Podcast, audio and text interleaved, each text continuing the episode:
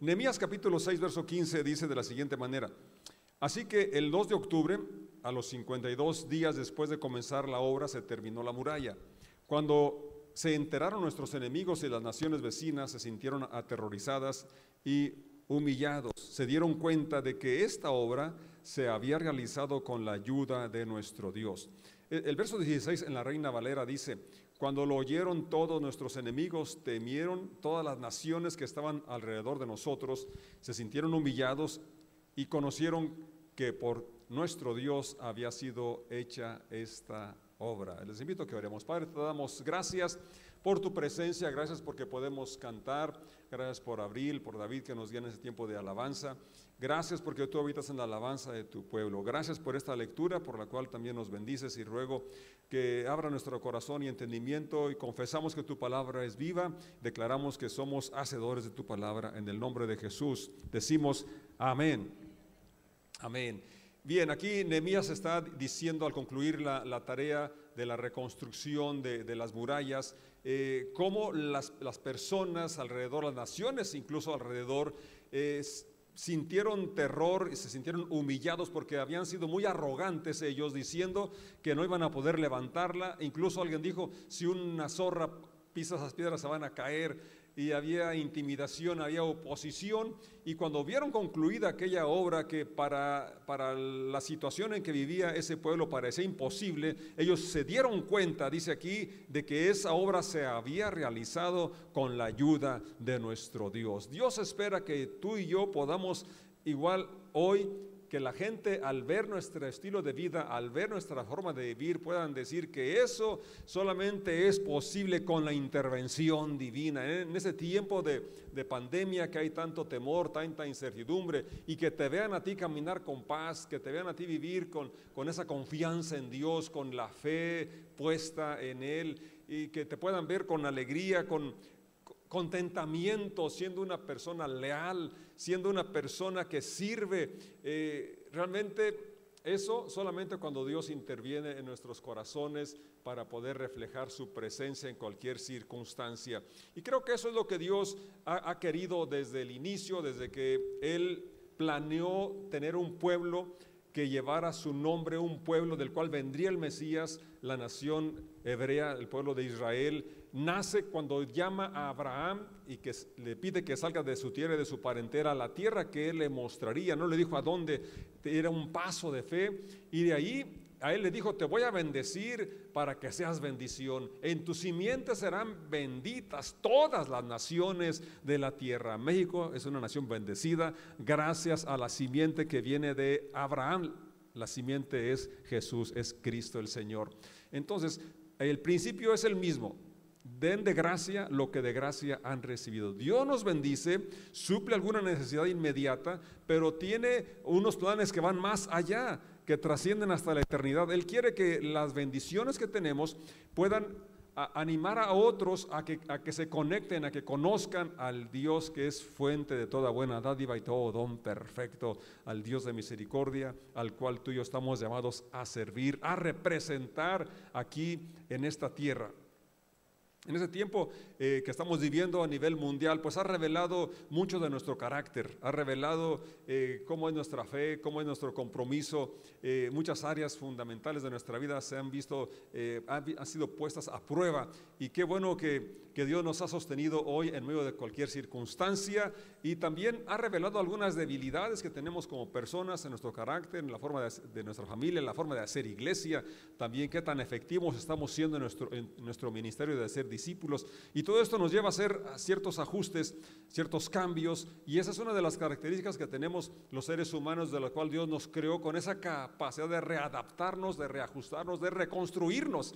Y es a través de mí, es a través de ti que Dios quiere terminar la obra de extender su reino y de hacer discípulos, de darlo a conocer. Como le dijo claramente a Nicodemo, es necesario que como Moisés levantó la serpiente en el desierto, así el Hijo del Hombre sea levantado para que todo aquel que lo vea, todo aquel que primero lo ve, crea en él y no se pierda y tenga vida eterna. Entonces Dios nos, permita... Eh, con este, este, relato de Nehemías ser inspirados para que aunque a veces vemos solamente ruinas, aunque a veces vemos eh, todo que parece desesperanza, que no hay salida, que no hay de otra, sí hay esperanza, sí hay salida, Dios está obrando y Él espera obrar a través de mí. ¿Puedes decirlo? A través de mí. Dios ha dicho que somos la luz del mundo, que somos la sal de la tierra. En Enemías eh, vemos eh, el relato eh, ya habían pasado más de 100 años con la, con la muralla derribada. Eh, esto sucede, como él mismo lo, relata en su oración, eh, que había sido a consecuencia de la infidelidad del pueblo de hebreo a, a, pegarse al pacto, a pegarse a las instrucciones, principios que Dios les había dado a través de Moisés. Eh, la idea original de Dios del pueblo de Israel no era que solamente una tribu fuera sacerdotes, sino toda la, toda la nación, las doce tribus fueran sus representantes en medio de las naciones. Éxodo 19, verso 5 dice, ahora bien, si me obedecen y cumplen mi pacto, ustedes serán mi tesoro especial entre todas las naciones de la tierra, porque toda la tierra me pertenece, ustedes serán mi reino de sacerdotes mi nación santa. Este es el mensaje que debes transmitir a los hijos de Israel. Vemos aquí claro lo que estoy diciendo. No era una tribu la llamada a ser eh, sacerdotes, sino las doce tribus eran llamadas a, representar a Dios y ministrar ante todas las demás naciones. Entonces la intención de Dios siempre ha sido alcanzar a todas las naciones. Y en, en este momento era a través de la nación hebrea. Según lo que vemos en el cómo se forma esta nación, es la intervención de Dios después de estar 400 años eh, allá cautivos en, o, sí, eh, bajo el imperio egipcio, y viendo Dios la opresión, Él dice que descendería y los iba a liberar, y vemos la intervención con las diez plagas y la última, la muerte de los primogénitos, entonces Faraón es quebrantado y deja salir a los hebreos, Dios abre camino donde no había y lo cantamos hace un rato, lo hará otra vez. Él sigue abriendo camino donde parece que no hay.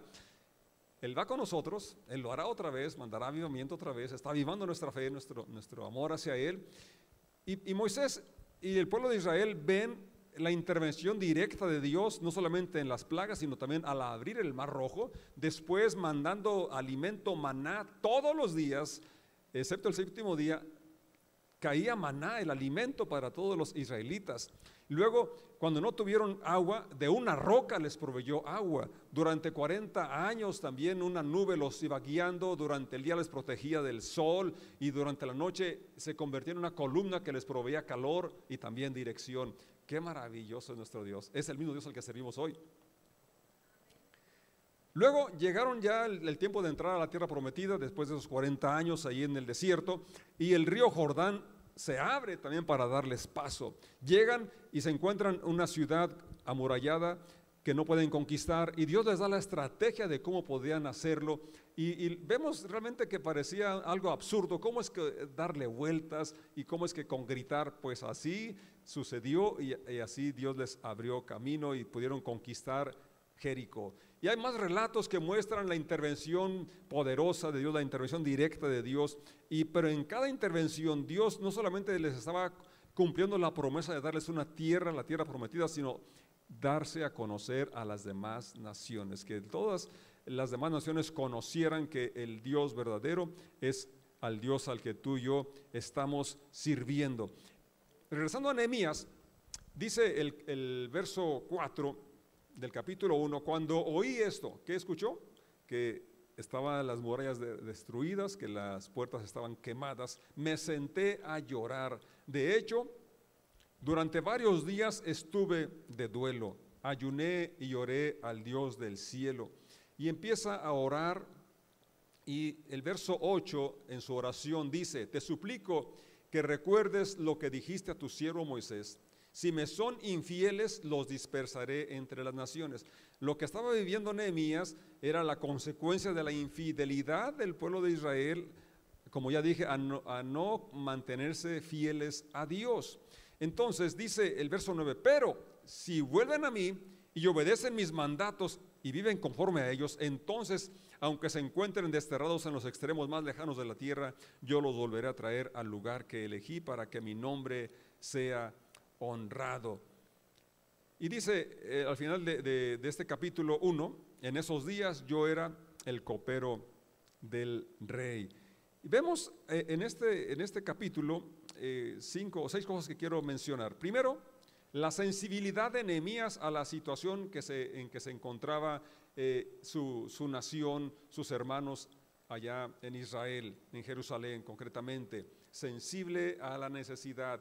Y cómo esa sensibilidad lo llevó a tener un tiempo de duelo, pero también a ayunar y a orar. Yo creo que si algo hace Dios cuando quita el corazón de piedra, dice que pone uno de carne, es hacernos sensibles ante la necesidad de los que nos rodean.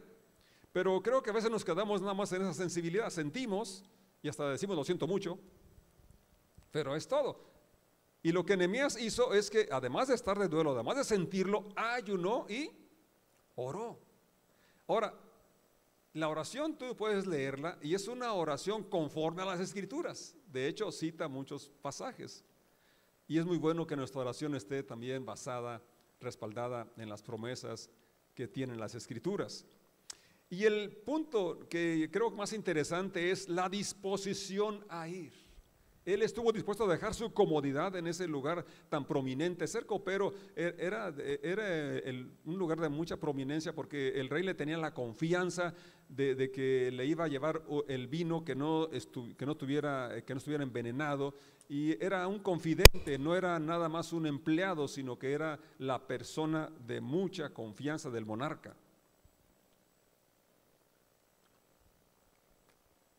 Y Nehemías estuvo dispuesto a dejar esa posición para ir y servir. Él vio la necesidad, fue sensible a ella, ayunó, oró, pero también estuvo dispuesto a ir. Nosotros, como discípulos, tenemos una comisión, vayan, id por todo el mundo, vayan. A veces nos quedamos esperando, ¿por qué no vienen? Aquí están las sillas. Bueno, el Señor nos manda, vayan y hagan discípulos, vamos a donde está la necesidad. El verso 4, perdón, el verso 6 nos habla también del plan que tenía. Ya cuando el rey, que nota la tristeza que tiene, y, y Nehemías le, expresa por qué había aquella tristeza, también ya tenía un plan. Y vemos cómo él le solicita cartas, le solicita madera, le solicita todo lo que él sabía que iba a necesitar para la construcción.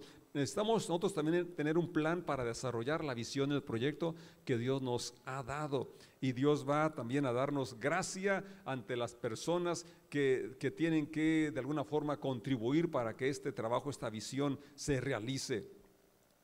Luego, Nehemías tenía la humildad de reconocer que no era su carisma, no era su habilidad, no era su capacidad, sino la intervención de Dios a través de él. Él dice eh, en unos tres o cuatro lugares mínimo, el, verso 8 del capítulo 2, el verso 12, el verso 18 y 20 mencionan la bondadosa mano de Dios estaba sobre mí. La bondadosa mano de Dios estaba sobre sobre mí. No era su capacidad de convencimiento, no era su buena exposición, era que la mano de Dios estaba sobre él y está sobre nosotros también. Así que con toda confianza podemos realizar esas tareas que nos ha asignado porque su mano bondadosa está sobre nosotros.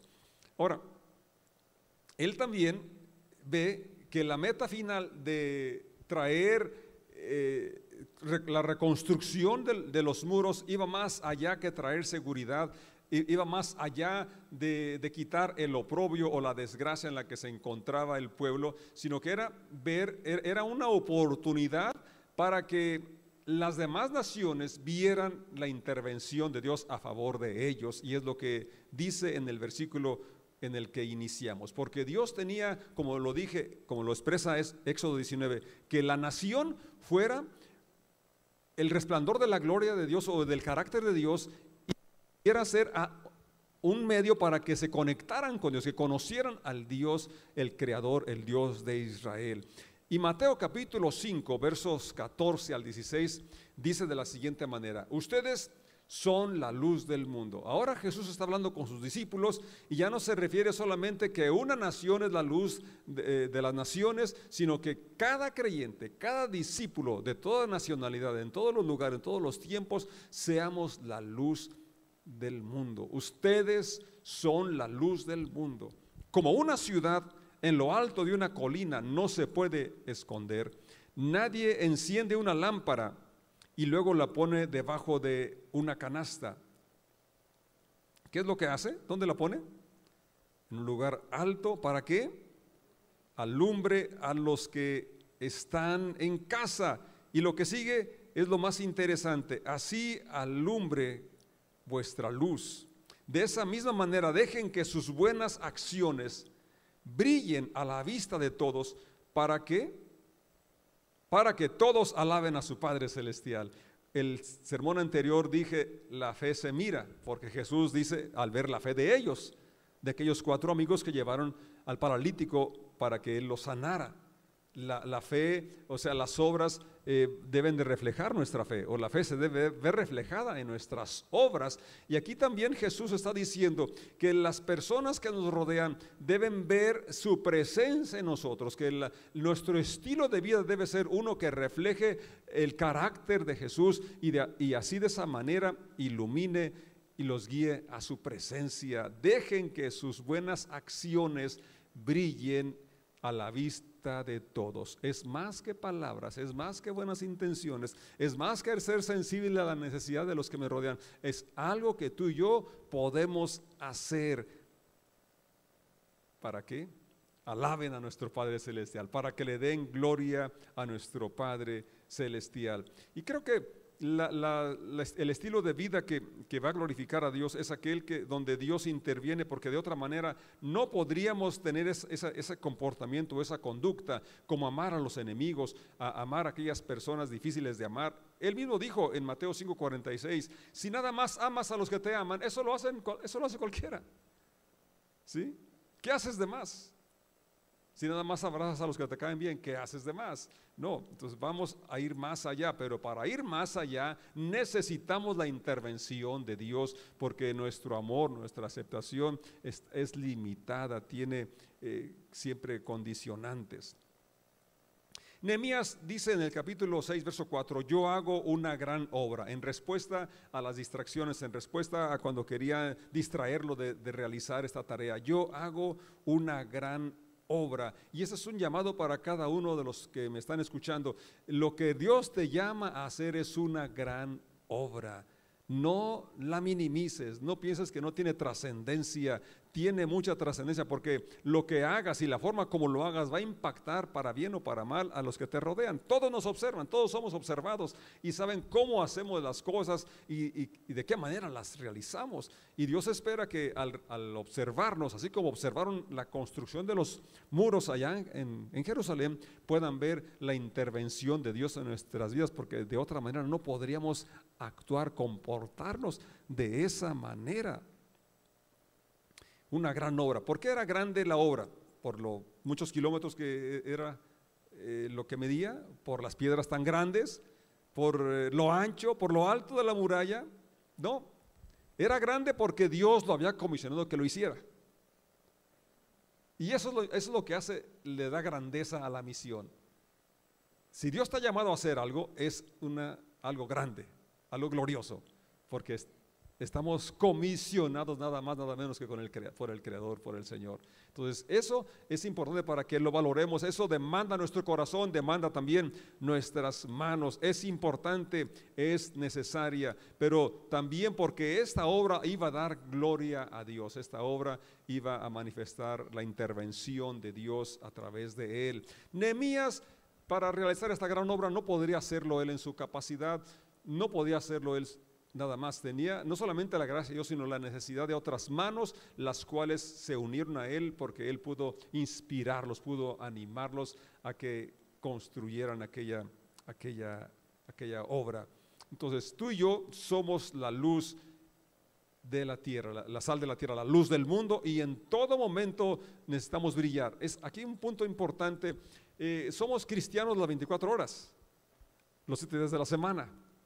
No solamente cuando nos congregamos, no hay un traje que nos ponemos para eh, hoy es el día de, vestirme como cristiano, no, todos los días soy creyente, soy hijo de Dios, soy discípulo de Jesús. Todos los días Jesús espera que brillemos, nuestra luz debe brillar tanto aquí como afuera, donde quiera. No importa la profesión que tengamos, no importa eh, que eres empleado o eres patrón, eres empresario, tienes tu propio negocio, no importa, donde quiera que estemos, ahí somos la luz del mundo. Allí hay personas que necesitan ver la gracia de Dios, personas que necesitan saber de dónde viene esa fuente que tú tienes de, de amor incondicional, ese espíritu de servicio. Donde quiera que estamos, que estemos, recuerda lo que dice Pedro en su capítulo 1, verso 15 de la primera carta, sean santos en toda vuestra manera de vivir. Entonces, Nemías pudo experimentar la gracia de Dios, la bondadosa mano de Dios sobre él, y tú y yo también la estamos experimentando. Lo que hoy hemos logrado, lo hemos logrado gracias a la intervención de Dios. Estamos en pie, estamos sanos, estamos, eh, tenemos acceso ante el trono de gracia, es por la misericordia de Dios. Pero hay muchas personas que necesitan tener ese acceso, conocer ese acceso, conocer esa bendición que también puede, puede estar a su alcance. Y yo creo que hoy podemos recordar lo que dice Primera de Pedro 2:12. Procuren llevar una vida ejemplar entre sus vecinos no creyentes.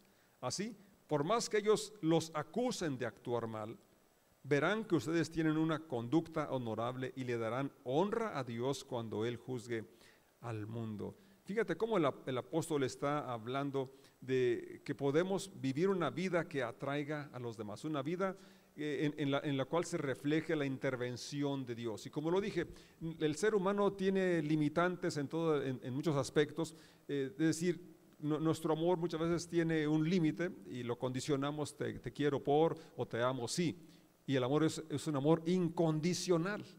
Y pero para amar a los enemigos, para amar de forma incondicional, necesitamos el amor de Dios en nuestras vidas.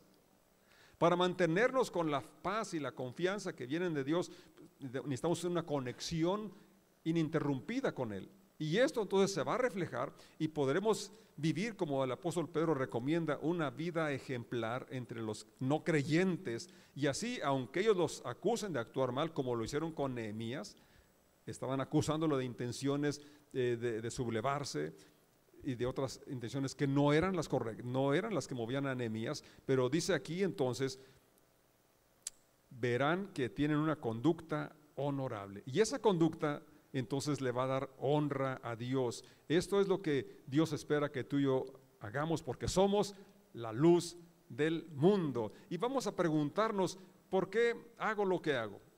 ¿Cómo lo hago? Es una obra grande porque estamos cumpliendo la tarea que se nos ha asignado de representar a Jesús, de darlo a conocer. Y también en las tareas domésticas, el tener la casa en orden, el preparar los alimentos, eh, trabajar para proveer. Son tareas como dije, que no, no, tienes por qué separarlas de, tu adoración a Dios. Es una manera de adorar a Dios cuando estamos en nuestra casa haciendo las, cosas eh, cotidianas, ordinarias, a través de, la forma como las hacemos, podemos darle gloria a Dios y atraer a otros que conozcan al Señor Jesús porque lo hacemos con una actitud correcta, lo hacemos por amor, lo hacemos con contentamiento, con un espíritu de servicio. Si tenemos un espacio para estar con nuestra familia y esto va a implicar apagar tu celular, eh, apagar eh, tu laptop, apagar tu televisor, no sé, si, eh, distractores que te pueden distraer de la gran obra. Las personas valen más que las cosas y entender que necesitamos cultivar esa relación con Dios y con nuestra familia.